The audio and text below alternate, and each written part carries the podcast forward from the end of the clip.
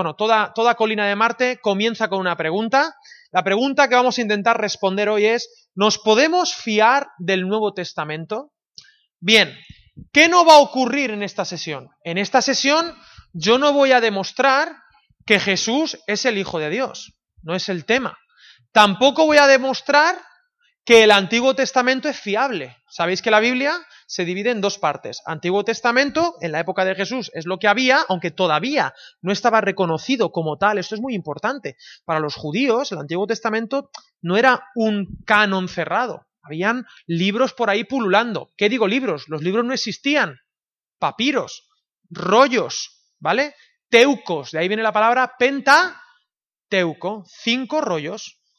El rollo del Génesis, el rollo del Éxodo, ¿vale? Entonces, no voy a defender la historicidad del Antiguo Testamento, eso lo veremos más adelante, quizá de aquí dos o tres semanas. Hoy simplemente voy a intentar contestar a si nos podemos fiar del Nuevo Testamento. Si tenemos herramientas para confiar que lo que se escribió en el Nuevo Testamento no es un invento, número uno. Número dos, para que lo que se escribió en el siglo I, si es que se escribió en el siglo I, se ha mantenido fiel hasta hoy, porque el Nuevo Testamento, la Biblia, ha sido muy atacada de muchas maneras. Por ejemplo, han dicho, no, las cartas de Pablo, los evangelios se escribieron 200 años después. Hay gente que, que, que hubo una época donde se decía estas cuestiones. O, por ejemplo, sí, los evangelios se escribieron, pero se han manipulado a lo largo de la historia. ¿Cómo es posible que dos mil años después nadie haya cambiado eh, palabras de acuerdo a su gusto. ¿Os suenan estas acusaciones que a veces hace la gente? Bueno, pues hoy vamos a demostrar con datos históricos, con herramientas que la historia y que también la crítica textual nos han dado, de si es fiable o no es fiable o hasta qué punto es fiable el Nuevo Testamento. ¿Vale? Así que nada, voy a ser, eh, hoy voy a, a ser más... Eh, Vamos a hacer más, más escopeta, no, más. ¿Cómo se llama eso? Metralleta, sí, ¿ves? Sé muchas cosas y no sé decir metralleta, ¿no? Más metralleta, eh, porque el tema lo vale. Obviamente, cada uno de estos puntos podría ser una clase entera, pero ya veremos, de acuerdo a lo que nos interese, si lo abordamos de manera más profunda o, o menos. ¿De acuerdo? Vamos a seguir la guía que tenéis todos ahí. Nos podemos fiar del Nuevo Testamento ¿Qué principio primero vamos a usar para ver si nos podemos fiar del Nuevo Testamento? Lo primero, sin salirnos del texto, vamos a ver la consistencia interna del texto. ¿Qué significa, salud, qué significa la consistencia interna del texto? Es decir, si el Nuevo Testamento tiene sentido o se contradice dentro de sí mismo. Si el Nuevo Testamento eh, eh, se sostiene unas cartas con otras, unos libros con otros, si se corresponden o si, por el contrario, hay contradicciones que no hay manera de resolver. ¿Tiene sentido? Porque si eso fuera así, ya no habría que hacer ningún otro tipo de estudio. El Nuevo Testamento no es de fiar porque entre el, dentro del Nuevo Testamento mm, pues hay peleas. Entonces no tendría sentido defender el Nuevo Testamento como un todo. El Nuevo Testamento, obviamente, no es un libro. ¿Cuántos libros son? Son 27. ¿De acuerdo? Hay cuatro evangelios, luego está Hechos, cartas paulinas, cartas universales, un poquito Pedro, Juan y demás, y luego un Apocalipsis. 27 libros en total, o 27 documentos históricos, y tienen coherencia interna, consistencia interna del texto. Vamos a ver entonces ahora en qué consiste esa armonía entre los relatos, por ejemplo, los relatos de los evangelios y las cartas. Si alguien tiene una pregunta, por favor, la puede realizar en cualquier momento, me puede interrumpir. Vamos a ver algunos criterios. Algunos ya los vimos, pero he querido insistir con algunos ejemplos porque tiene que ver, claro, si quería demostrar que Jesús no era un mito, había que demostrar que el texto no era mitológico, ¿vale? Vamos a ver el primer criterio. Criterio de la certificación múltiple. Esto suena muy así, pero es un criterio muy bonito. Es una certificación múltiple, es lo que tienes que rellenar ahí, múltiple, es decir, muchos, muchos lugares para certificar un mismo hecho. ¿Cuándo se aplica esto? Esto se aplica cuando un mismo dicho aparece en múltiples fuentes.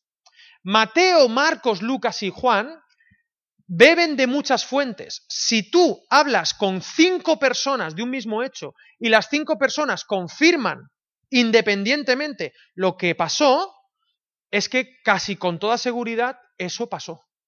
Si esas cinco personas no han hablado entre ellos, si esas cinco personas no han tenido relación entre ellos y comentan lo mismo, entonces es altamente probable, recordad este lenguaje, altamente probable que ese hecho ocurriera. Mateo, Lucas, Marcos, Pablo, la llamada fuente Q. ¿Alguien sabe lo que es la fuente Q? Bueno, lo voy a explicar una vez. Esto, si lo sabes o no lo sabes, no va a depender tu salvación, pero es importante. El primer evangelio que se escribe es el evangelio de Marcos.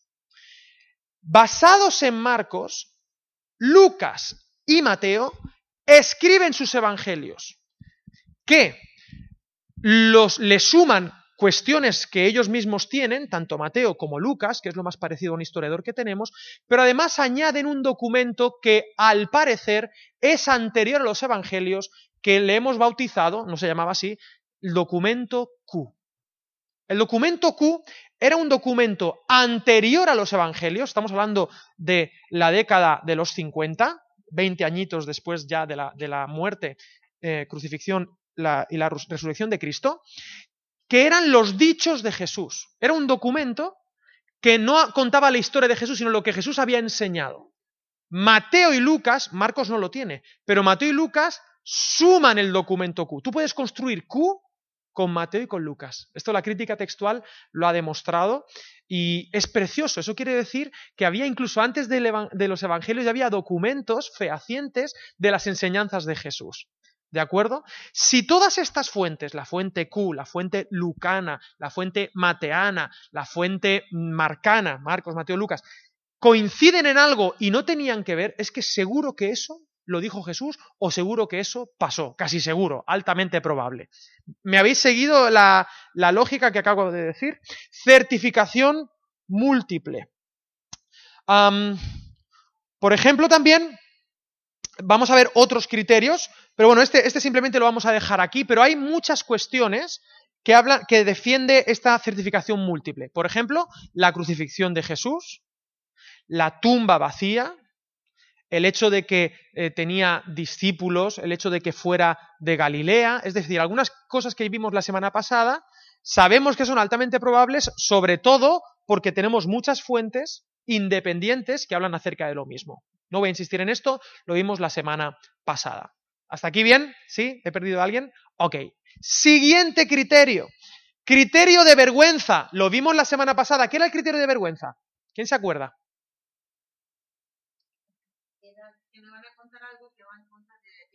De ti mismo, exactamente. Entonces, hablábamos de algunos y voy a, voy a dispararlos y no los voy a, no los voy a desarrollar. Simplemente, ¿qué criterios de vergüenza tenemos? Es decir, ¿qué cosas eran vergonzosas y aún así se comparten? Cuando eso ocurre, es altamente probable que eso sea histórico. Si no es vergonzoso, también puede ser altamente probable, pero no tenemos tanta base histórica para defender que fueras. Por ejemplo, el rechazo de la familia de Jesús acerca de su ministerio. Si no fuera verdad, a ninguna persona iniciadora de un movimiento se le ocurriría decir que su fundador tenía en contra a su familia. Marcos 3, versículo 21. Las dudas de Juan Bautista sobre el mesianismo de Jesús. Juan Bautista dudó de, la, de que Jesús fuera el Mesías. Esto está atestiguado en los Evangelios. Su permanente reprocha a los discípulos por su falta de fe. Los discípulos no son héroes, son los fundadores de la iglesia. Pero tú ves a Jesús todo el rato diciendo, pero chicos, espabilar un poquito, ¿no? O sea, es vergonzoso para los discípulos compartir esto, y aún así lo compartieron. La incomprensión de su mensaje, Marcos 8:33. Sus disputas por liderazgo. No entendían los discípulos y encima se peleaban. O sea, estamos viendo en los fundadores carencias de carácter, que buscaban ser el mayor. Y esto era público. O sea, tú imagínate que tú eras el pastor, pero todo el mundo sabe que tú tienes un problemita grave y que tú aspirabas obispado para mal y que estabas dispuesto a ponerte por encima de los demás. Es un criterio de vergüenza, pero como había ocurrido, ahí está escrito, ¿vale? Hay más. La huida de los mismos en el huerto de los olivos. No solamente eran unos orgullosos, eran unos cobardes. Unos traidores. Pedro, el más importante, lo traicionó no una ni dos, tres veces. Si eso no, ha ocurrido, a Pedro no le interesa ser un Judas II. pero lo fue.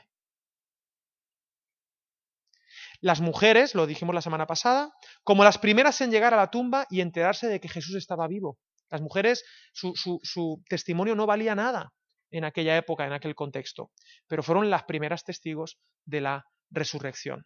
Por eso, este criterio nos da una consistencia de que lo que ocurre en los evangelios no es, no es, una, invención, es un acercamiento lo más honesto posible a los hechos. Desde la fe, sí, pero finalmente a los hechos. Siguiente, este me encanta, es un poco más complicado.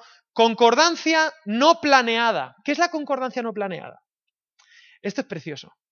La concordancia no planeada es cuando, por ejemplo, en los evangelios o entre las cartas de Pablo y Hechos o entre los evangelios y las cartas de Pablo, hay coincidencias históricas, pero que uno no las vería a priori, sino que simplemente son así porque es verdad, pero sería, nadie lo pensó que fuera así. Permitidme poner un ejemplo.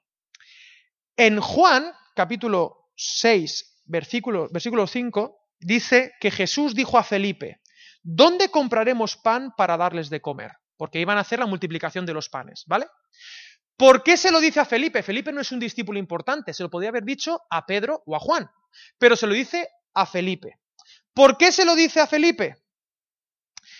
Bueno, en Lucas 9, no en Juan, en Lucas, en un documento otro, que también habla de la multiplicación de los panes, dice que se retiró a solas hacia una, hacia una ciudad llamada Bethsaida. Lucas 9:10. Que es donde va a pasar un poquito antes de la multiplicación de los panes. Nos dice Lucas que van para Bethsaida. Por lo tanto, esta multiplicación ocurre en Bethsaida. Pero en Juan 1.44 dice que Felipe era de Bethsaida, la ciudad de Andrés y de Pedro. Por lo tanto, ¿por qué le dice a, Felipe, oye, ¿dónde compramos pan? porque era de allí. Pero es que la cosa toda. Pero claro, ¿por qué no se, le dice, no se lo dice a Pedro?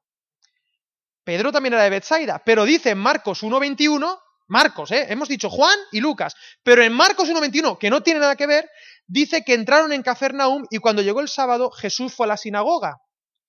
Pero en Marcos 1.29, cuando salió de la sinagoga, fue con Santiago y Juan a la casa de Simón y Andrés.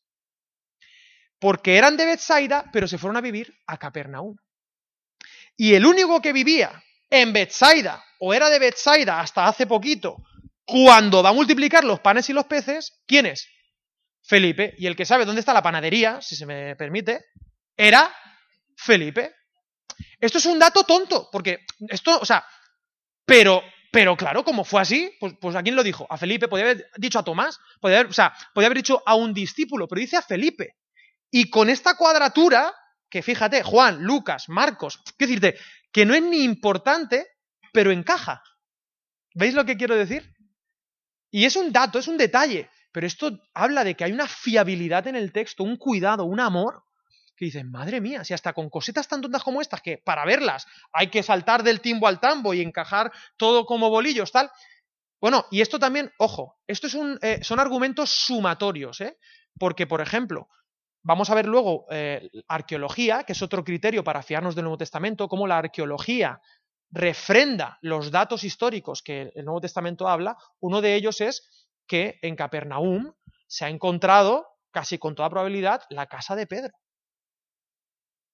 Por lo tanto, Tú vas allí, obviamente ahora hay una iglesia arriba, lo que pasa es que han querido mantener la estructura, se ve dónde estaba la sinagoga, se ve dónde está la cerca del río, y Capernaum, como no era una ciudad muy importante, eh, pues mm, no sufrió mucho y por eso ha, podido estar allí durante dos mil años y ya muy temprano ya gente iba a, ver, a verenar, no, verenar es merendar, a venerar la casa de Pedro donde Jesús hizo, hizo muchas cuestiones, ¿no? Incluso casi que llegó a vivir. Bueno, esto viene después. Concordancia no planeada. A mí me parece preciosa esta, esta, historia, ¿verdad? El hecho de una cosa tan simple como que Felipe sabía dónde estaba eh, el pan porque era de allí y no se lo dijo ni a, ni a Andrés ni a Pedro porque ellos ya se habían ido a vivir a Capernaum. Qué precioso. Bueno, me encanta. Siguiente criterio. El criterio de la disimilitud. Disimilitud. Mirad, esto también es un criterio precioso y es el siguiente. Se trata de una noción original de Jesús diferente a las ideas judías previas y a las ideas cristianas posteriores. ¿Qué quiere decir esto? Estamos hablando de criterios históricos. Si un dicho de Jesús, si algo que Jesús enseñó, difiere de las enseñanzas de antes del judaísmo, pero también de las de después en la iglesia primitiva, hay buenas razones para pensar históricamente que realmente Jesús enseñó eso. Permitidme, voy a explicarlo. Antes de Jesús estaba el judaísmo, ¿vale? Es normal que Jesús, siendo judío, enseñase con el lenguaje judaico. Y después de Jesús está la iglesia. Es normal que la iglesia usase el lenguaje de Jesús. Pero si encontramos cosas que la iglesia en el siglo I no le dio mucha importancia y que además tampoco dan demasiada importancia en el judaísmo, pero sí aparece como algo importante en la vida de Jesús, es altamente probable que eso sea histórico. Por ejemplo, ¿cómo le encantaba llamarse a Jesús a sí mismo? ¿El qué? El Hijo del Hombre. La iglesia primitiva, por los peligros que eso podía incurrir, no lo usaba. Y en el judaísmo había un texto en Daniel un poco oscuro, había unas cuestiones, y luego en Apocalipsis puede aparecer, pero es algo muy de Jesús, muy de Jesús. Por lo tanto, es casi seguro que efectivamente a Jesús le encantaba llamarse a sí mismo yo soy el Hijo del Hombre, siendo el Hijo de Dios. ¿eh? ¡Qué preciosidad! Criterio de disimilitud. Y como esto hay otras cosas, ¿no? Cosas que la iglesia primitiva no terminó de practicar, pero se daba en la vida de Jesús. ¿Tiene sentido para vosotros este criterio? ¿Sí? Seguimos construyendo. El último que he puesto aquí dentro de la consistencia interna del texto son los semitismos. Lo dijimos la semana pasada. Aunque el Nuevo Testamento se escribe casi seguro en su totalidad en griego, en griego koiné, Cuidado, no era un alto griego, no era un griego erudito, era el griego del que tiene el griego como segunda lengua. ¿Vale? Por ejemplo, el primer evangelio que se escribe es el evangelio de Marcos. El griego de Marcos es un griego... Eh, ¿Sabes lo que te quiero decir? ¿Vale? Imagínate un argelino hablándonos en castellano. Bueno, él hace lo que puede Aún así, es precioso el texto, pero por ejemplo, tú te das cuenta que él eh, eh, eh, utiliza siempre los mismos conectores. Por ejemplo, dice y entonces, y entonces, y entonces, y entonces, y entonces, porque no sabe decirlo de otra manera. Es un griego coiné, un griego del pueblo, de la gente, de la calle. ¿Vale? Pero digo, aunque, aunque el Nuevo Testamento se escribe casi seguro en toda su totalidad en griego, Jesús casi seguro predicaba casi siempre en arameo, su lengua materna. Porque el hebreo era el idioma de la sinagoga. El griego era el idioma de la cultura. El latín era el idioma de los jefes. Pero el arameo era el idioma de la casa. ¿Y por qué sabemos esto? Porque aun escribiéndose en griego, hay semitismos, tanto del hebreo como del arameo. Hay palabras que se han quedado ahí, que no ha habido manera de traducirlas. Por ejemplo, amén, amén. Jesús empezaba sus predicaciones, amén, amén, o terminaba. ¿Vale? De verdad, de verdad os digo, amén, amén. O por ejemplo, la manera de él llamar a Dios, Abba. No se tradujo a pater, se quedó como Abba, porque Jesús así llamaba a Dios, con esas dos sílabas, Abba. Lo dijimos también la semana pasada, talita cum. Niña, a ti te digo, levántate. Y como esas expresiones, algunas más que han resistido a la traducción. Bueno, Eli y la Masabactani, eso responde al Salmo 22, pero también efectivamente, Jesús no clama en griego. ¿Me hago entender? ¿Sí? Todo esto nos da una sensación, solo tenemos el primer criterio, nos da una sensación de autenticidad que un documento interesado propagandístico no tendría. No lo tendría. Hay demasiadas, permitidme, imperfecciones, demasiados detalles, cuestiones que no tienen importancia como que Felipe fue a por el pan, que nos hacen que, sepa la historia a verdad. ¿Tiene sentido este criterio? ¿Sí? ¿Está este concepto? Ok, Seguimos. Vamos a los restos arqueológicos. Los restos arqueológicos refrendan en líneas generales, confirman la historia de los evangelios y las cartas paulinas, o más bien, como estas películas que salen ahora, eh, parece que estamos viviendo un cuento y no estamos viendo las evidencias. Bueno, los arqueólogos obviamente no tenemos ningún dato directo acerca de la existencia de Jesús. Jesús no escribió nada, ¿vale? Eh, por lo tanto, bueno, escribió una vez en el suelo, en la arena, pero eso se borró enseguida. No sabemos qué es lo que escribió, igual estaba haciendo un tres en raya, no lo sabemos. O igual estaba escribiendo los diez mandamientos, quién sabe lo que estaría escribiendo. Pero se han encontrado datos de personas que son mencionados en los evangelios, que son mencionados en las cartas, en hechos de los apóstoles, y que refrendan la historicidad de lo que se escribió. Por ejemplo, el osario del sumo sacerdote Caifás. Ojo, estamos hablando de un tipo que fue de los que condenó a Jesús, de la época del siglo I, en la época en la que Jesús fue crucificado. Se han, encontrado sus restos de Caifás. Numerosos edificios de las sinagogas. Encontramos también la posible ubicación de la casa de Pedro. Si viajáis a Israel, aquello obviamente brilla, ¿eh? hay que hacer un viaje a Israel para disfrutar de todas estas cuestiones arqueológicas. en Capernaum. Otros detalles de los evangelios, por ejemplo, hace poquito se descubrió, no recuerdo ahora bien si el estanque de Bethesda o el estanque de Siloé. Había algunos que decían, no, no, eso es una invención. Y resulta que hace unos años, ¡pum!, están excavando y, y encuentran el de Siloé, el estanque de Siloé lo encuentran.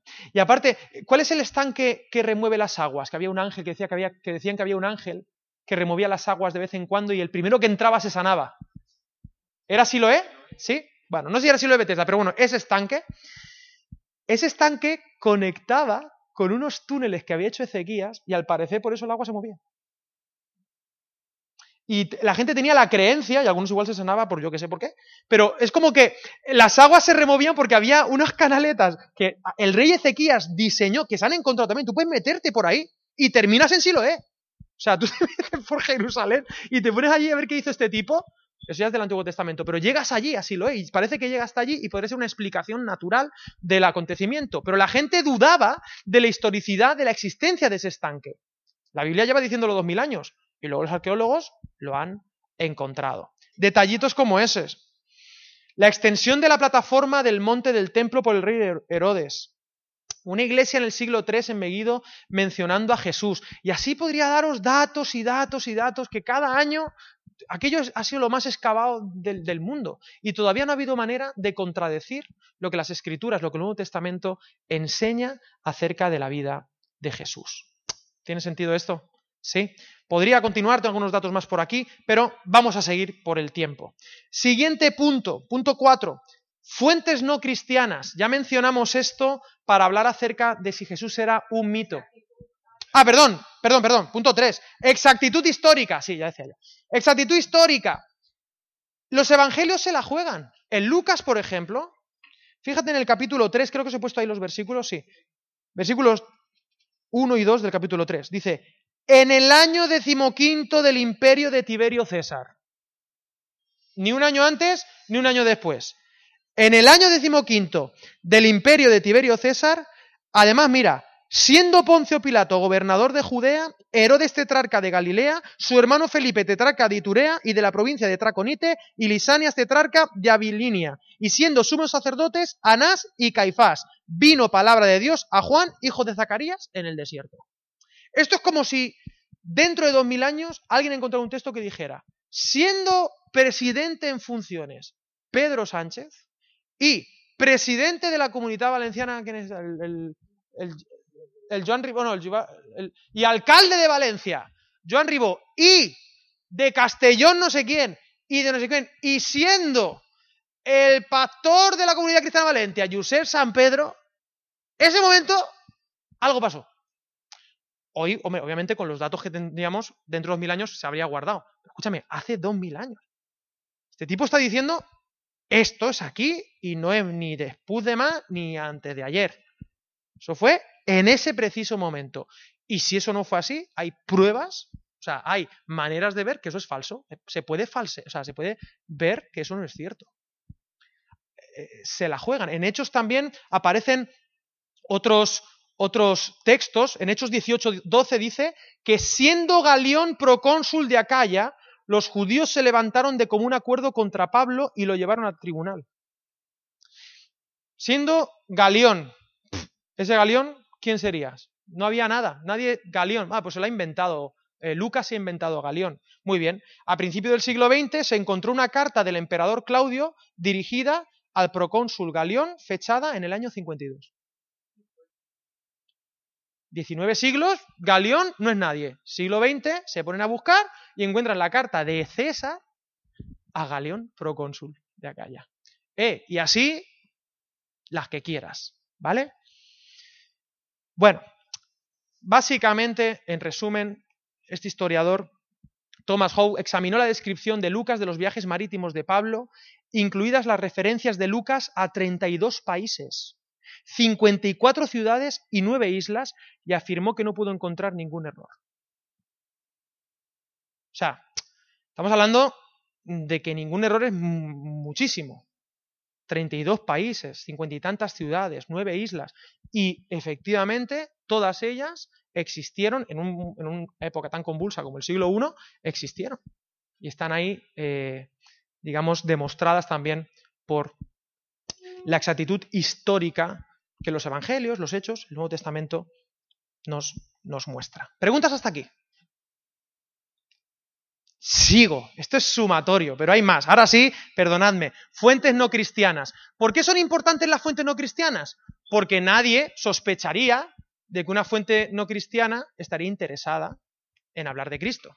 De hecho, lo más bonito que uno puede tener es ver los textos de los enemigos. Los textos de los enemigos, cuando van en contra de Cristo, por ejemplo en el Talmud, ellos no niegan su existencia, ni siquiera niegan su poder.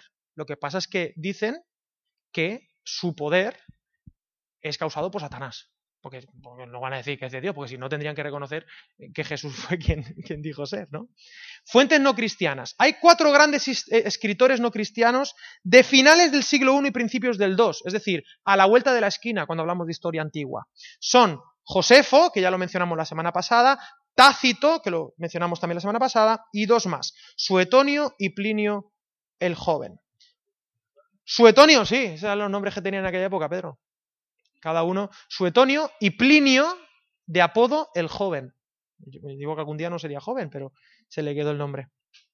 Bien, datos. En Josefo habla de Juan Bautista, de Jacobo el justo. ¿Quién es Jacobo el justo?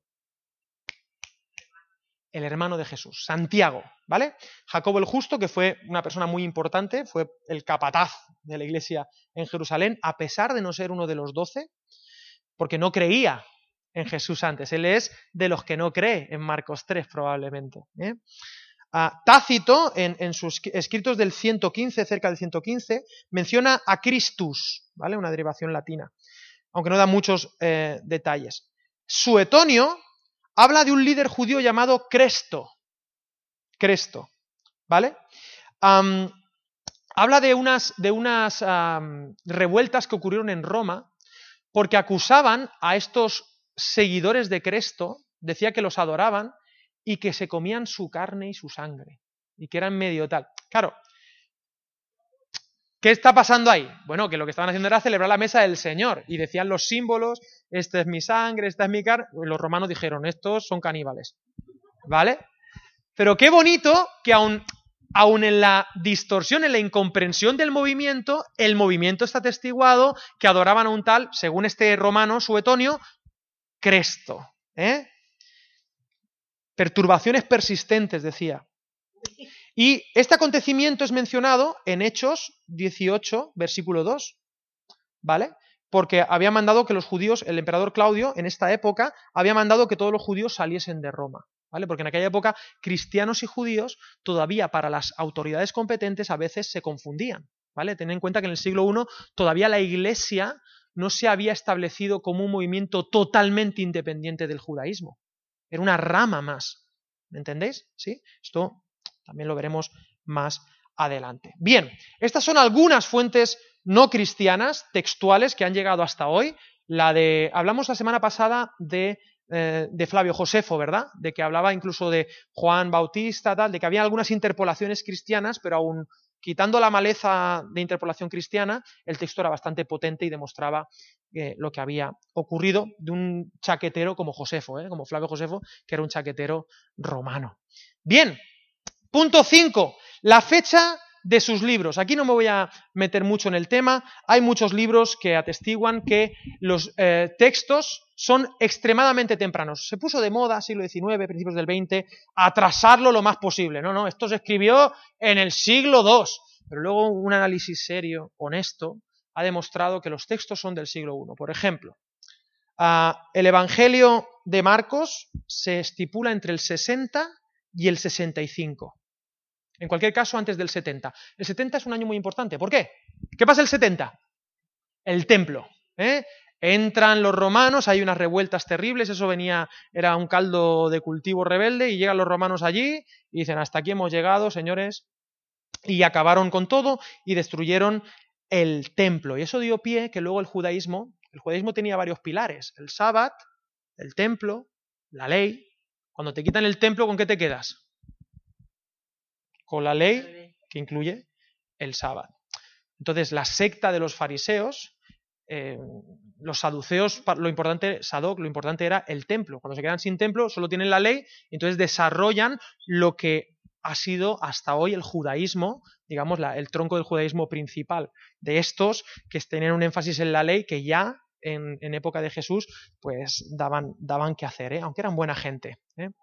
Entre el 70 y el 90 para Mateo y Lucas y entre el 90 y el 100 para Juan. Esto en cuanto a los evangelios. ¿Vale? Juan fue el último apóstol, ya el único que no fue muerto por martirio, ¿de acuerdo? Los demás, eh, tal. Pero estamos hablando todo dentro del siglo I, y esto es muy bonito, porque además la gente cuando se acerca al Nuevo Testamento dice, ah, pues mira, primero se escribió Marcos. No, me han dicho que primero Lucas o primero Marcos. Ah, bueno, pues vale, pero lo primero los evangelios y luego se escribieron las cartas.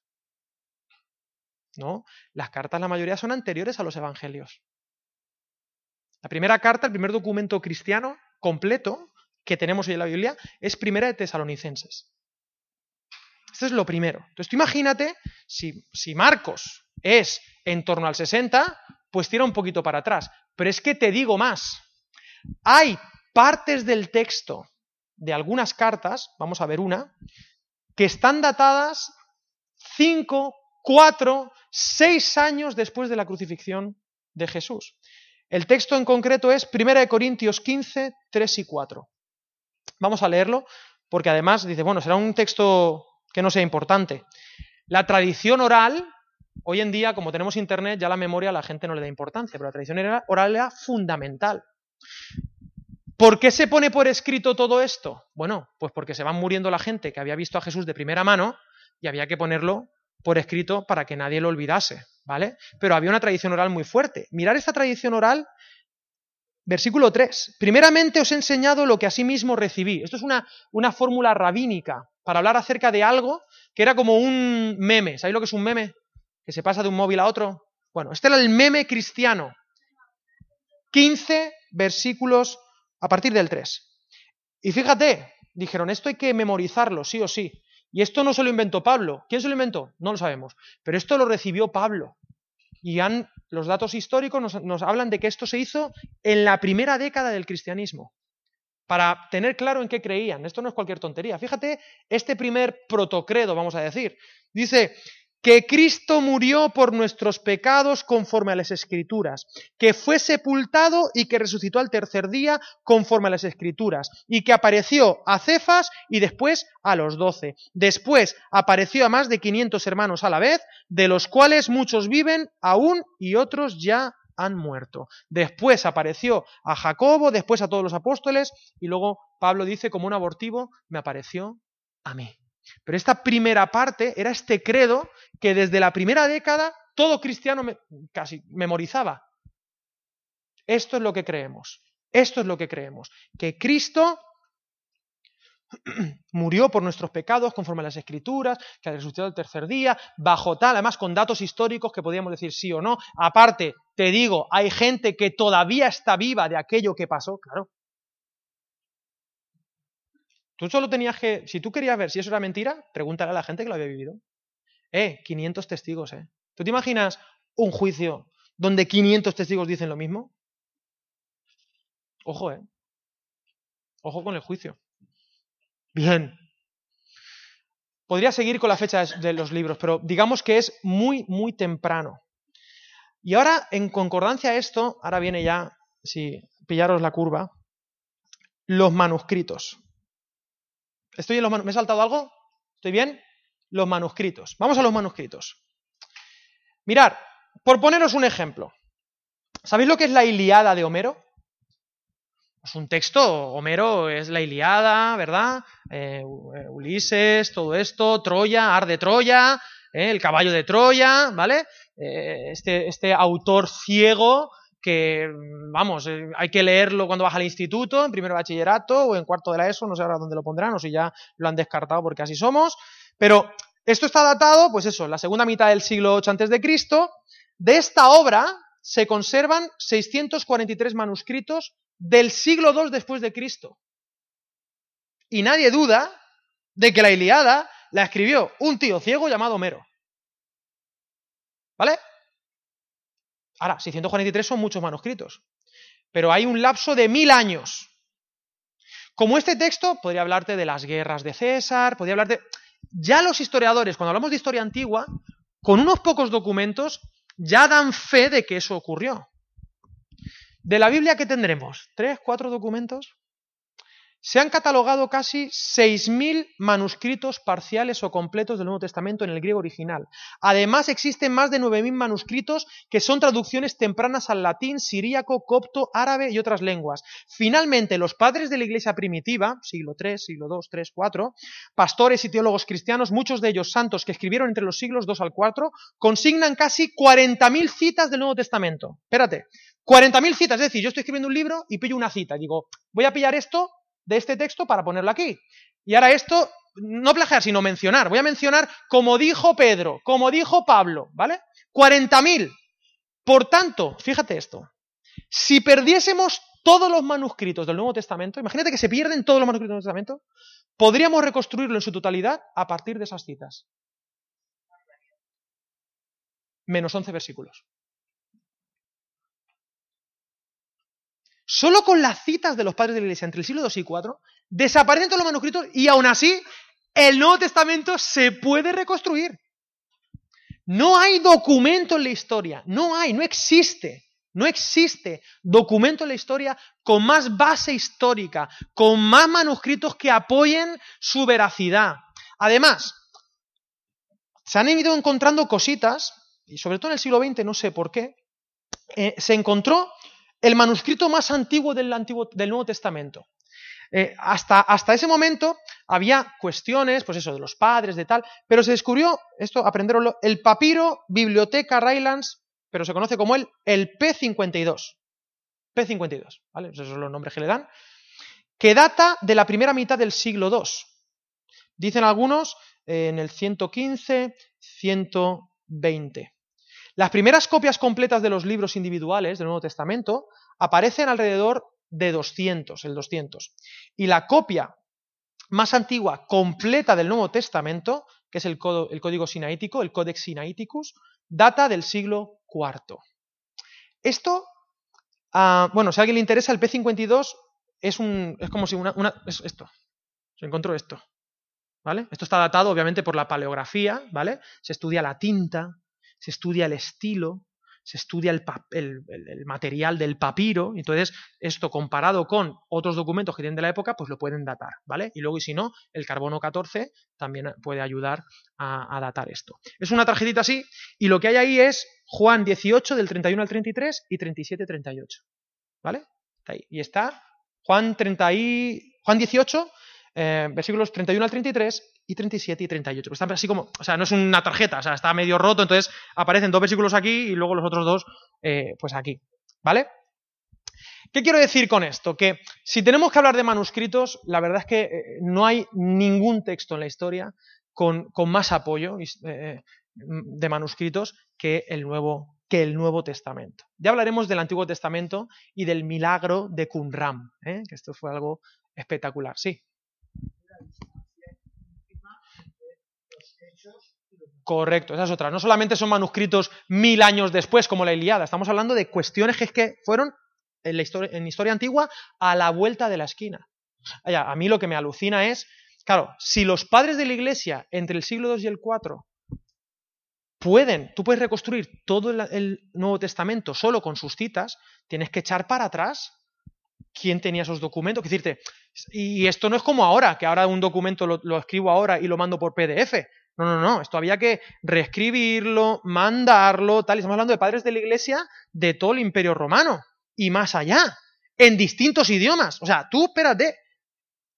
Y que, y que en fin, no, no hay otro documento o otros documentos con mejor base histórica que el Nuevo Testamento. Y como digo, vamos a dejar para otro día el milagro de Qumran, que eso ya es alucinante con respecto al Antiguo Testamento. Sí, Pedro.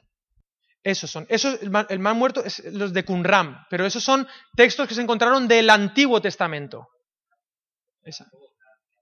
Sí, sí, fue hace en el cuarenta y tantos. Un pastor, un pastor de cabras, que pasó por allí. Que algunos dicen que en realidad era un, tipo que quería cruzar la frontera. ¿Cómo se llama estos que quieren? Por extraperlo.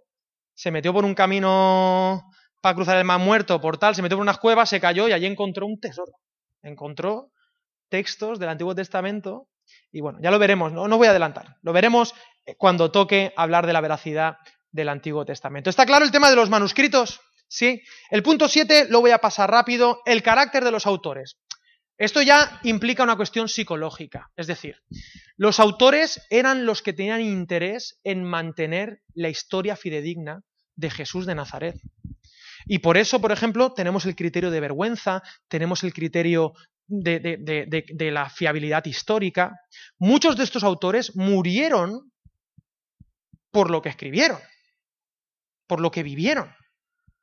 Por lo tanto, no podemos inferir, no podemos decirle a estos autores que eran unos falsos, es decir, no tienen unas taras como para decir si lo escribe él, ¿no? El ataque a Dominem, ¿no? O sea, como lo escribe él será mentira. No, porque esta gente realmente fue transformada por Jesús, dieron su vida por Jesús y como que no encajaría que estos autores hiciesen trampas a sí mismos, porque al final ellos iban a morir por una mentira, eso no tendría ningún sentido, solo un loco haría eso. Hablaremos la semana que viene cuando hablemos de quién es Jesús, ¿vale? Pero bueno, la importancia también de la psicología de los autores. Y por último, he querido, con los minutos que nos quedan, a ver, perfecto, tratar de una manera un poquito más extensa estos próximos diez minutos, la formación del canon. ¿Por qué digo esto? Porque, eh, porque hay mucha gente, hay, mucha, hay mucho cine, hay mucho escrito y mucho mito acerca de por qué estas 27, por qué estos 27 documentos y no otros. ¿No? ¿Qué pasa con el Evangelio de María Magdalena, que se hizo famoso con la tonta esta del Código da Vinci? ¿Por qué? Es que hubo otros documentos y estos sí. ¿Por qué no el Evangelio de Tomás? O el Evangelio de Pedro, que andaba por ahí. O el no sé qué. Porque estos 27 dicen, no, no, esto fue el emperador Constantino que los eligió porque le dio la gana a él. O esta fue la iglesia que en aquel momento le interesaban esas 27 en el siglo IV, siglo V, y ya está. Bueno, eso no se sostiene históricamente por ningún lado. Es verdad que el Nuevo Testamento no cae del cielo. Es verdad que los autores del Nuevo Testamento no saben que están escribiendo el Nuevo Testamento. ¿Vale? Pablo, cuando está escribiendo Primera de Corintios, no está diciendo, ay, voy a escribir un libro para la Biblia. No, él está escribiendo una carta para una iglesia. ¿Vale? El primer, eh, de todas maneras, lo primero que se encuentra es el canon de Muratori. No tenéis por qué tomar tanta, si queréis, esto voy a ir rápido. Fue la primera nómina oficial encontrada, este canon. ¿Qué es un canon? Perdón. Un canon es una palabra que, bueno, eh, pasa al griego, pasa a pasa al, castellano también, pero eh, creo recordar que tiene un origen hebreo. Significa caña. Luego derivó a caña de medir. De tal manera que un canon es una medida. Es decir, la medida con la que vamos a medir todo lo demás. Con este criterio se empezó a pensar, oye, ¿por qué no reunimos esos escritos? Ahora veremos los tres criterios que los tenéis ahí para apuntar. ¿Por qué no reunimos los escritos que consideramos inspirados por Dios o que han demostrado ser inspirados por Dios y los convertimos en la caña de medir todos los demás textos. ¿Por qué? Porque estaban empezando a haber herejías, estaban empezando a haber problemas de fuera, problemas de dentro. Necesitamos tener un texto fundacional, necesitamos tener algo en lo que todos estemos de acuerdo y a partir de ahí construyamos. ¿Tiene sentido? ¿Sí? Veamos qué es lo que todo el mundo tiene en común. Las cartas de Pablo, lo dije la semana pasada, eran como cromos. En el siglo I nadie tenía el Nuevo Testamento, en el sentido de que nadie lo tenía completo, pero se compartían las cartas unos a otros. De hecho, Pablo recomienda, oye, pasar esta carta, pasársela a aquellos, y que aquellos os la pasen a vosotros. Pablo lo dice ahí. Y con ese pasarse las cartas llegó un punto donde todas las iglesias, la, catolicidad que se conoce, la catolicidad de las iglesias, tenían en común una serie de documentos. ¿Vale? ¿Sí? Y los pusieron, eso es un poco simplificarlo, pero básicamente sería esta idea. Se citan eh, eh, eh es cierto, hay que ser honestos, no se aceptaron de primeras absolutamente todos, hubieron algunos que seguro que sí, por ejemplo, los cuatro evangelios. Los cuatro evangelios, muy temprano, ya no se llamaban, de hecho yo estoy hablando mal, no son cuatro evangelios, era un evangelio de cuatro maneras. Y se, hicieron un documento, justamente ahí, al principio de la iglesia primitiva, empezaron a usarse ya no eh, rollos, porque claro, hacer un, imagínate tener un rollo y tener dentro del rollo Mateo, Marco, Lucas y Juan. Imposible, tenías Mateo máximo. Pero ya empezaron a hacer códices, libros, en la ciudad de Biblos. En la ciudad de Biblos empezaron a hacerse libros. Dijeron, ¿y por qué en lugar de rollos hacemos una página, otra, otra, otra, otra? Entonces eso ya permitía poner más documentos juntos. Entonces, por ejemplo, hay documentos donde tú encontrabas cuatro evangelios y ya pululaban los cuatro evangelios por un lado. También pululaban trece cartas de Pablo juntitas. Las habían juntado y, mira, ¿Tienes las cartas de Pablo? Sí, aquí están todas. Pum. Pero claro, tú dices, ah, bueno, 13 cartas de Pablo, cuatro evangelios, los hechos, que es la segunda parte de Lucas. Muy bien. Ah, mira, primera de Pedro, tal. Es verdad que segunda de Pedro ha sido muy discutida, pero al final, finalmente la catolicidad vio que sí que era inspirada por Dios, pero fue un proceso que no fue movido por nadie, fue algo que le vino dado a la iglesia, que simplemente la iglesia no decidió qué libros sí y qué libros no. La Iglesia simplemente reconoció los libros que ya estaban cumpliendo con su canonicidad, por una serie de criterios que vamos a ver ahora. ¿Vale? Eh, no quiero rayaros con esto. Eh, por ejemplo, eh, había un libro, se llamaba El Pastor de Hermas. ¿Alguien ha leído El Pastor de Hermas? Es un libro precioso y es un libro que casi entra en el canon. Y podría haber entrado, pero como no cumplía uno de los tres criterios, que yo digo, yo a lo mejor me lo hubiera saltado, decidieron que no. Es un libro precioso, El Pastor de Hermas. Pero como no cumplía con el criterio, pudiéndolo meter, no lo introdujeron. ¿eh? Este es un, es un ejemplo, un contraejemplo. ¿Vale? Ahora, ¿por qué se decide este canon? He dicho antes que había una tradición oral. Mientras los apóstoles están vivos, no hay problema que alguien diga una mentira, porque si alguien dice una mentira, el apóstol que está allí dice, eh, eso no fue así, eso no fue así. Por ejemplo, en el Evangelio de Pedro, siglo II, siglo III, dice que Jesús resucitó y tenía una cabeza que llegaba hasta el cielo. ¿Vale? Tontas. En el Evangelio de María Magdalena, que es un evangelio gnóstico, finales del siglo II, dice también cuestiones extrañísimas como que María, si se convierte en hombre, entonces podrá ir al cielo. Cosas que luego, eso, claro, eso no lo dice en el, en el, Código da Vinci porque no le interesa, porque eso ya sería en contra del feminismo. Entonces, claro, porque si hay que hacerse hombre para ir al cielo, entonces ya apaga y vámonos, María Magdalena. Pero, bueno, cosas que no se sostienen. Claro, estando los apóstoles vivos no había problema. Y además, estando también no solo los apóstoles, sino los discípulos de los apóstoles. Digamos que la primera generación, por ejemplo, Lucas, Marcos, ellos no son apóstoles, son discípulos de los apóstoles. Mientras existe esta generación, Timoteo, Tito, incluso ponme Clemente de Roma, ¿verdad? Ponme, eh, eh, eh, bueno, todavía se puede mantener con la tradición oral, pero cuando empiezan a entrar herejías dicen, señores, vamos a tenerlo por escrito para que nuestros futuros hijos, la iglesia del futuro, tenga claro y que no se deje engañar por las herejías que vienen de aquí, del gnosticismo, que eran religiones mistéricas griegas, que eran, bueno, eran una historia, historias muy raras, eh, que luego, de todas maneras, algunas cositas se metieron. Por ejemplo, la adoración a la Virgen y todas esas cosas vienen en parte que no tienen, o sea, con la Biblia en la mano no hay manera de sostener eso, no hay manera, pero claro, Diana de los Efesios, ¿verdad? Esta adoración a, la Madre Tierra o a la diosa que se retrotraduce, bueno, en fin, esto ya hablaremos otro día si queréis en la colina de Marte, pero aún así, quisieron mantener esta, este, este canon, ¿vale? Lo mencionan padres de la iglesia, así que no voy a, entrar mucho en el tema.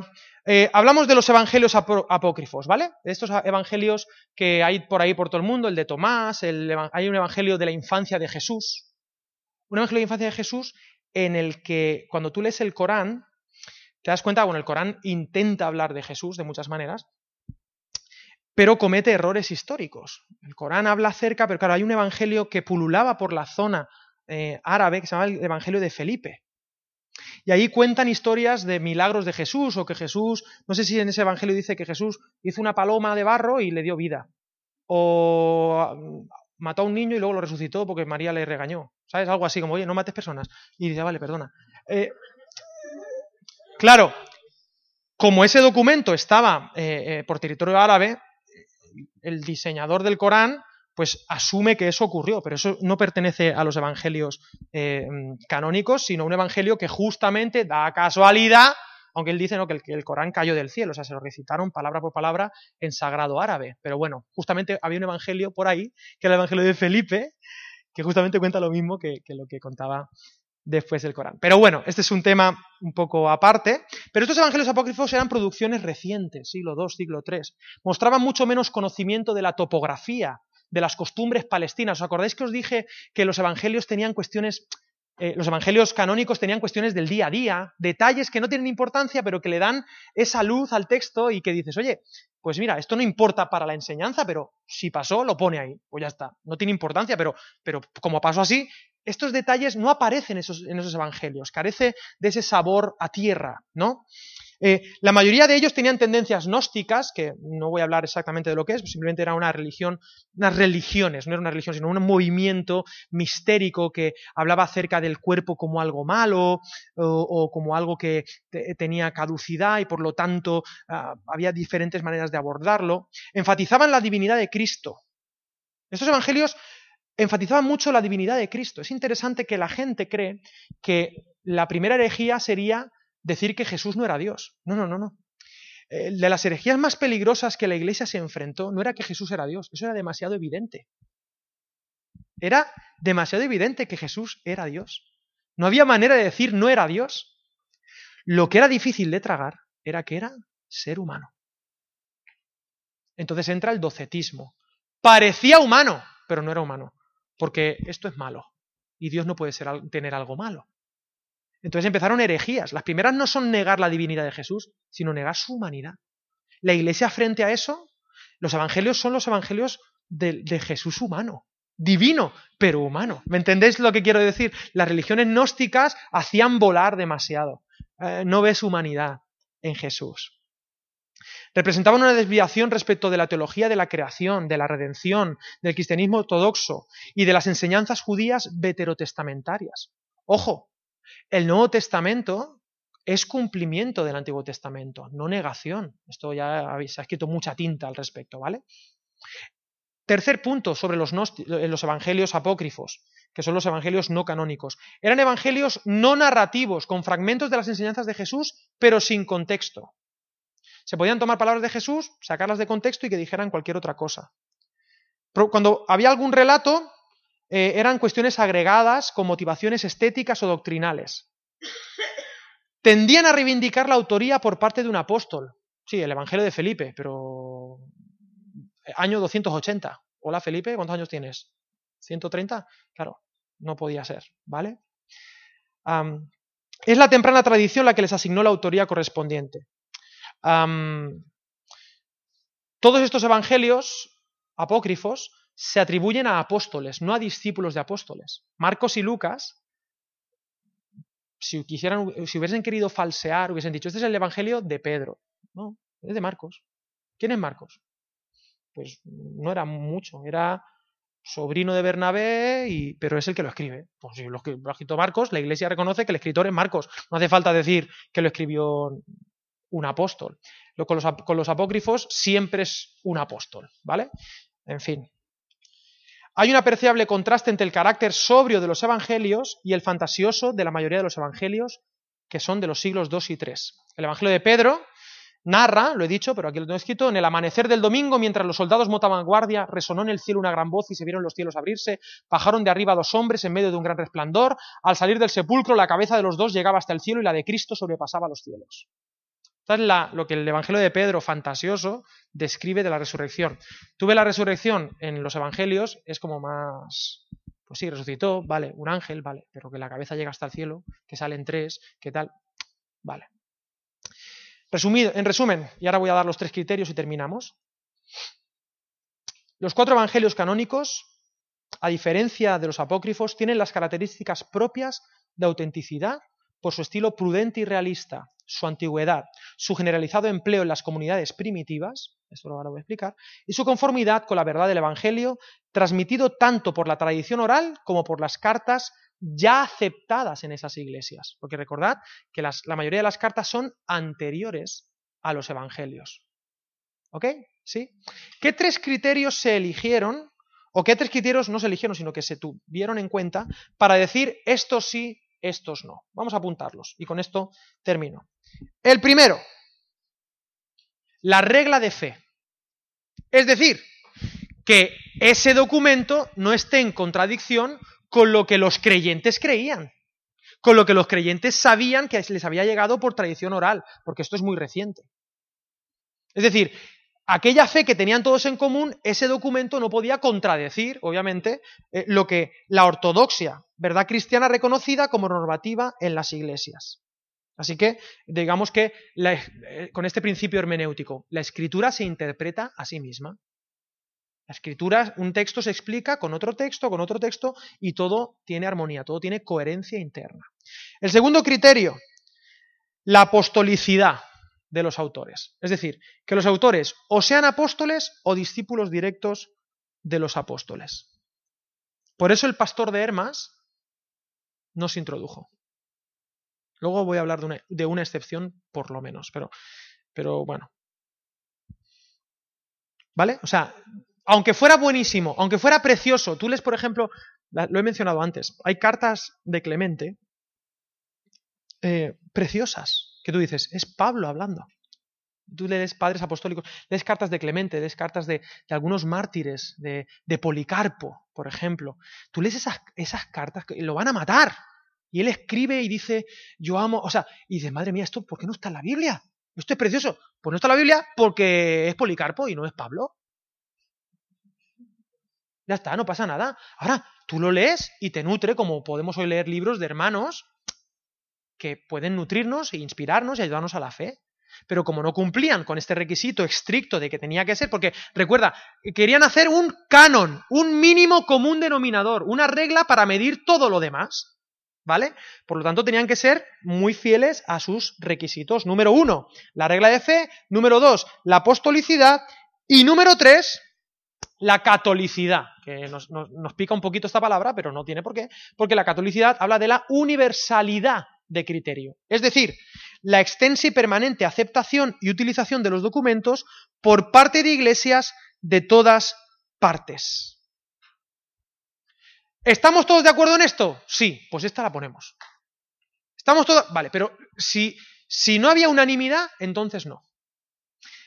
Un dato, ya he terminado, esto, este último punto lo he, sacado de un libro es una introducción al Nuevo Testamento de dos grandes eh, exégetas, Carson y Douglas Moo. Eh, están justo al final, eh, pero bueno, estos tres criterios aparecen en cualquier texto, hasta en Internet, lo puedes ver, hasta en Wikipedia, ¿vale? Si quieres. Aunque las iglesias latinas fueron lentas para aceptar hebreos y las griegas se resistieron con el libro de Apocalipsis, Jerónimo, que es uno de los padres de la iglesia, acepta ambos documentos en parte porque muchos autores antiguos ya los habían aceptado ambos como canónicos. Quiero decirte, a ver, esto no es tan bonito como nos cuentan, no es que estuvimos de acuerdo con los 27 de un día para otro. Hubo, por ejemplo, Hebreos. Hebreos fue un libro que se tenían dudas. ¿Por qué? De los tres criterios, había uno que Hebreos a día de hoy todavía no cumple. No se sabe el autor. Pero ¿sabes qué pasó con Hebreos? Hebreos no se sabe el autor. Algunos dicen que fue Pablo, pero claro, no tenemos certeza. ¿Por qué costó? ¿Pero por qué se terminó aceptando? Porque tú lees Hebreos. Y Hebreos fue, para ponerte una Tú has visto que ahora se ponen pues, las prédicas en YouTube, ¿no? Y hay prédicas que de repente un millón de views. o hay algo que es tan viral que lo ven todos los cristianos del mundo entero, o todo el mundo entero, el Gangnam Style. Bueno, Hebreos fue una homilía tan brutal, tan perfecta, tan bien hecha, tan profunda, tan alta, tan cristocéntrica, que eso corrió como la pólvora en el siglo I. ¿Y quién la dijo? No sé, pero esto es de Dios.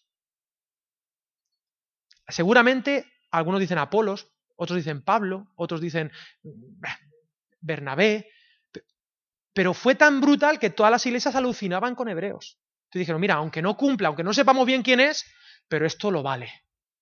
Lo vale por mérito propio, ya ni siquiera por el autor, sino porque el propio texto lo vale. Entonces lo incluyeron. No, por, porque el texto, cualquier teólogo que lo asumiera era, era, era como que, yo no sé quién ha escrito esto, pero esto es la cumbre de la teología que conecta hebreos. Sin hebreos hubiera sido mucho más difícil para nosotros hoy conectar toda la teología del Antiguo Testamento con la del Nuevo. Hebreos es es precioso y Hebreos va sobre Cristo es más que cualquier cosa. Cristo es más que el templo, Cristo es más que la religión, Cristo es más que el sábado, es más que Moisés, Cristo es más que Abraham, Cristo es más que cualquier cosa. Cristo es lo único que tenían los cristianos, pero era más que suficiente y más que cualquier otro sistema. Entonces, lo aceptaron por catolicidad, por antigüedad, por coherencia interna, desconociendo al autor. Esta es una excepción. Pero fijaros, ya he terminado. La verdad histórica señala que la gran mayoría de los evangelios rechazados enfatizaba la divinidad de Jesús sobre su humanidad y fueron tardías, redactadas a menudo siglos después de los evangelios canónicos. Todos estos textos que no se incluyeron, no se incluyeron porque no olían a histórico. Y los que se aceptaron, ya sean las cartas ya sean los Evangelios o el, segundo tratado a Teófilo, Hechos de los Apóstoles, o Apocalipsis incluso, que también es un libro difícil, ¿verdad? Se aceptaron porque cumplían estos criterios. Algunos con más dificultad que otros, pero en esencia, si yo preguntase, ¿nos podemos fiar del Nuevo Testamento? La respuesta es un rotundo sí. Es decir, si no nos podemos fiar del Nuevo Testamento, no nos podemos fiar de nada. De nada, de ningún documento antiguo. O sea, si no nos podemos fiar del Nuevo Testamento, no hay nada de lo que te puedas fiar. Pero de nada. ¿Me entendéis el, punto? Así que, bueno, esta sería mi respuesta después de toda esta digresión, después de toda esta charla. Y esto es, eh, como este libro, que este libro es, míralo, una introducción al Nuevo Testamento. ¿Vale? Y es un tocho. Pues esto que acabo de hacer es una introducción a una introducción al estudio de la fiabilidad de las escrituras. Y llevan dos mil años intentando tumbarla y no hay manera. No pueden con ella. Cumpliendo lo que Jesús ya dijo. Cielo y tierra pasarán, pero mis palabras no pasarán. ¿Vale? Preguntas, venga. Claro, pero es que Apocalipsis no es un libro histórico. Es un libro es un libro apocalíptico. Sí, Apocalipsis no es un libro de historia. Apocalipsis es pertenece a un libro apocalíptico, que era un estilo de escritura muy famoso en el siglo I por parte de los judíos, que utilizaban un montón de símbolos para condenar de manera mm, velada cuestiones políticas. Eran libros que hablaban de esperanza futura eran libros que tenían cosas en común, por ejemplo, el símbolo de los colores, el símbolo de los dragones, el símbolo... Era como si yo te dijera, hoy en día, no es, muy así, es como si yo te dijera, eh, no es lo mismo un libro de, de novela histórica que un libro de ciencia ficción. ¿Vale? Apocalipsis es muchas cosas, porque Apocalipsis son en realidad tres clases de libro. Es un libro apocalíptico, existen apocalipsis judíos, es decirte, que es un estilo que tú podías ver, es como decir, eh, Star Wars, eh, Star Trek y yo qué sé, eh, estas películas de extraterrestre y Independence Day y tal, son películas de este género, ¿vale? Bueno, el Apocalipsis de Juan tiene un toque apocalíptico. También es una carta, es una epístola, porque está escrita a siete iglesias. Y además también es un libro profético. Cada uno de estos tres estilos tiene unas normas internas que deben cumplir. Por ejemplo, en el, en el tema apocalíptico siempre hay una catástrofe universal. Todos los apocalipsis que hay, apocalipsis no hay uno, hay muchos. Siempre hay una catástrofe universal que da un cambio y un vuelco a la realidad. Siempre pasan cosas desastrosas. La luna roja, el sol peta, el tal no sé qué. Pero en realidad, ¿qué es lo que querían los judíos? En un momento de opresión, libertad. Y eso lo reflejan desde el arte de un escrito como el apocalíptico. Y esto simplemente tienes que hacer comparativa. Lees los otros apocalipsis, te metes en internet, están documentados y existe. Juan, el anciano, que no sabemos si es Juan el apóstol, Juan un anciano de Éfeso, un tal Juan, escribe el Apocalipsis usando las normas del género apocalíptico para hablar del Evangelio de Jesús. Pero utiliza las normas apocalípticas. Además, es un libro profético porque no solamente tiene sentido para los primeros lectores, sino también para nosotros hoy, y además es una epístola porque es una carta enviada a las siete iglesias de Asia. ¿Me hago entender?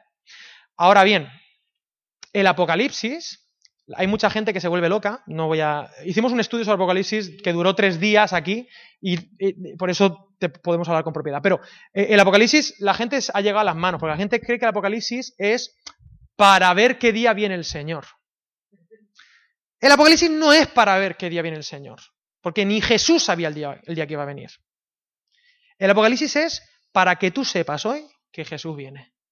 Y que cuando venga, esto va a ser una maravilla. Que cuando Él venga, eh, su reino de justicia, paz, en momentos de adversidad, el Apocalipsis era un libro que mucha gente hoy no entiende, pero los primeros lectores lo entendían perfectamente. O sea, entendían perfectamente muchas partes, que nosotros hoy, como no conocemos el lenguaje mmm, apocalíptico, no, no hemos leído muchos. ¿Tú has leído? ¿Cuántos apocalipsis has leído? Poquitos. Ninguno, a lo mejor uno medio, el de la Biblia. Pero ellos sí entendían y lo captaban. Y hay muchos códigos secretos. En fin, ahí había un lenguaje muy bonito que ellos, para los primeros lectores, sí tenía sentido. Porque si no llega a tener sentido, no cumple con los tres criterios. No hubiese cumplido con los tres criterios de canon. ¿Me hago entender? Pero tenía sentido para ellos. Lo hemos perdido. Algunas cosas. Y por eso a veces escriben libros y se. Y no, ¿qué va a venir? Mira, todos los que han querido.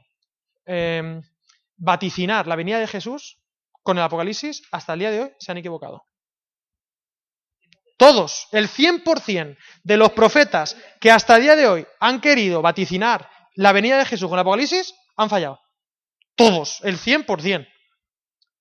Bueno, Apocalipsis es un libro, antiguamente se llegaba hasta las manos con este tema, ¿no? Pero básicamente esta sería la respuesta rápida. Es decir, el Apocalipsis no es un evangelio, no es un testimonio de lo que, o sea, no quiere que lo leas diciendo esto pasó así, ¿vale? Sino que habla, por ejemplo, cuando esta virgen se va, tiene un niño, le persigue un dragón, pero el niño nace, ahí está hablando perfectamente del nacimiento de Jesús y la persecución, o sea, ¿sabes? Es como metafórico en muchos, en muchos sentidos. Aunque no todo es metafórico, porque no es solo Apocalipsis, es epistolar y es profético. Hasta aquí ahora te respondo, pero si quieres más te puedo pasar más info. Buena pregunta, claro, es buena, sí, sí. Claro, yo esto lo, lo, he atribuido a los evangelios. Fíjate que está hablando de evangelios apócrifos. ¿Vale? No tanto del género ni epistolar ni apocalíptico. Gracias por tu pregunta. Más. Bueno, abrimos el melón de la copia. ¿Pueden darse errores en las copias? Pueden darse. ¿Se han dado errores? Sí, se han dado. Se han dado. Ha habido mmm, añadidos. Ha habido interpolaciones. Pero hoy en día se dice que él, lo tengo por aquí apuntado, por si alguien me preguntaba, el 99% de discrepancias textuales significativas. O sea, el 99% no tiene discrepancias textuales significativas y el resto de las discrepancias, un 1% de todo el texto, no afectan ninguna enseñanza cristiana significativa. Ahora bien, existen, pero con las herramientas que tenemos hoy en día se han descubierto y sabéis que el cristianismo como sabemos que la Biblia es un libro tan divino como humano, lo reconocemos y corregimos. Por ejemplo, por ejemplo, cuando un, cuando un escritor cuando un, perdón, un, no traductor, sino un escriba, un, amanuense que iba a copiar, está escribiendo el texto de Jesús que dice, y vuestro Padre que ve en lo secreto os recompensará. ¿Os acordáis ese texto que dice, cuando ayunes, tal no sé qué, y vuestro Padre que ve en lo secreto os recompensará? Este para mí es el más grave de todos. En el texto original decía, os recompensará. Pero a lo mejor al lado el tipo ponía una glosa. Es decir, un añadido como una nota del, del tete. Y ponía, vuestro padre que está en lo secreto os recompensará y pone en público. Porque además le rima. Secreto, público.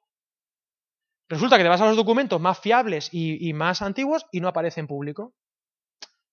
Y esto, como esto, hay un, un montón, pero hay algunas cositas que son errores comunes que la crítica textual se ha tomado la molestia de ver y hoy en día tú ves en las Biblias de las versiones más actualizadas y ves que o eso lo ponen en corchete o directamente ya ni aparece. ¿Por qué? Bueno, ahora, eso para mí tenía cierta gravedad porque entonces hay muchos cristianos que hacían cosas en secreto para tener la recompensa en público. Y han tenido esta teología de que no, si lo haces en secreto, en público, no, y a veces en público Dios no te va, Dios te va a recompensar. En público o no. Creemos en la recompensa de Dios. ¿Me entendéis esto? Bueno, esto ha sido, esto es un ejemplo. Hay alguna otra glosa por ahí, pero no son, no son muchas, que están contadas y quiero decirte, la crítica textual no, no la hacen cristianos, la hace todo el mundo que estudie crítica textual y llegan todos a las mismas conclusiones, ¿vale? O sea que es verdad que hay algunas cositas por ahí, pero se han resuelto y además con la comparativa, ya te digo, el 99% del texto es como fue. ¿Me entendéis? Esto a nivel de copia. Luego habría que hablar de traducción, que ese es otro melón. ¿Vale? Es otro melón. Pero eso ya no tiene que ver con si nos. O sea, ¿nos podemos fiar del Nuevo Testamento en griego? sí. ¿Nos podemos fiar del Nuevo Testamento en castellano? Sí, pero para eso es bueno tener más de una versión. No, no, no, literal, literal. O sea, tú te puedes ir al texto, pero claro, ahí ya podríamos un día hablar acerca de interpretación, ¿no? Porque, por ejemplo, hay Biblias que directamente reconocen que son paráfrasis. ¿Qué significa paráfrasis? Paráfrasis es que no voy a respetar lo que estaba diciendo, sino lo que quería decir. Y lo voy a explicar de la manera más sencilla para que el oyente medio lo pueda entender. Por ejemplo, Dios habla hoy. Dios habla hoy es una paráfrasis. Pero ya se sabe que es una paráfrasis. Eh, hay Biblias, claro, hay, hay, hay, una, máxima. Esto ya no salimos del tema, ¿vale? O sea, esto no tiene que ver con que la Biblia sea fiable, ¿vale? Eh, pero hay una máxima en la, en la traducción que es traductore, traditore. Traductor, traidor. Es, es, muy difícil traducir todo como a la perfección, porque por ejemplo el griego, incluso el coine, era muy rico. Pero tú seguro que has escuchado predicaciones, por ejemplo, cuando se habla sobre el amor. Esta es la típica. En griego el amor puede ser fileo, puede ser amor ágape, puede amor eros. Y en los tres, tú lees la Biblia en algunas versiones y es amor. Pero cuando te vas al griego, por eso los predicadores, yo siempre lo hago la broma, pero hay que ir al griego. Cuando vas al griego dices, no, pero en griego eso tenía este matiz. Esto significaba esto, es algo más profundo que simplemente amor. O me hago, entender, o era esta clase de amor. O cuando aquí dice esclavo, en realidad está hablando de este tipo de esclavitud. ¿Me hago entender? O sea, aunque se han traducido, tenemos las herramientas suficientes para entender lo que se quiso decir. Claro que sí. ¿Vale? Y aunque nunca es exacta una traducción, sí es fiel. ¿Me entiendes? Aunque puede tener matices y por eso yo recomiendo, cuando uno tiene un estudio bíblico profundo, tener varias versiones. Pero tampoco se van tanto, o sea, que aunque se vayan en palabras, porque es que a mí me gusta más la Reina Valera porque yo la que tengo desde pequeño. No, pues a mí me gusta la NTV, la NBI, la NBI peninsular. Para mí la palabra, porque es más poética. Bueno, es una cuestión más, digamos, devocional y que te hable a ti. Pero todas estas versiones, a grandes rasgos y a pequeños rasgos, son fiables todas. ¿Vale? Y representan, intentan acercarse lo máximo posible a, al original. Lo que pasa es que las traducciones tienen muchas complicaciones. Uno puede hacer una traducción literal, pero a veces uno cuando traduce literalmente mete la gamba. En el inglés, por ejemplo, puede ser. Por ejemplo, hay una, eh, no sé, una frase en inglés. ¿Cómo traduces en español? Ese tío es más tonto que pifio. This man is uh, fully pifius. O sea, es imposible. O, ese tío no ve tres en un burro. this uncle, ¿no? Ese tío no ve three in a donkey. O sea, es que no. O sea, ¿qué significa eso en inglés? Nada. Habrá que buscar una frase hecha en inglés que no tiene nada que ver con tres en un burro, pero que signifique lo mismo que para mí significa tres en un burro. ¿Me hago entender? Entonces, ahí es una traducción dinámica, que ya no respeta las palabras, sino lo que quiere decir. Claro, esto multiplícalo por tal, imagínate el trabajo que tienen que hacer los traductores. Exacto, y también, exacto, los, eh, eh, a, quien va dirigido. ¿no? Esto, Alan Matamoros, que está aquí atrás, que seguro que de interpretación, de traducción, has tenido muchas batallas, eh, o conoces Wycliffe y todo esto, conocerás las complicaciones que supone el traducir de manera fiel un texto. O sea, flipas, ¿no? Y un texto de hace dos mil años. O sea, una cultura que está dos mil años de distancia de nosotros, ¿no? Pero aún así lo tenemos.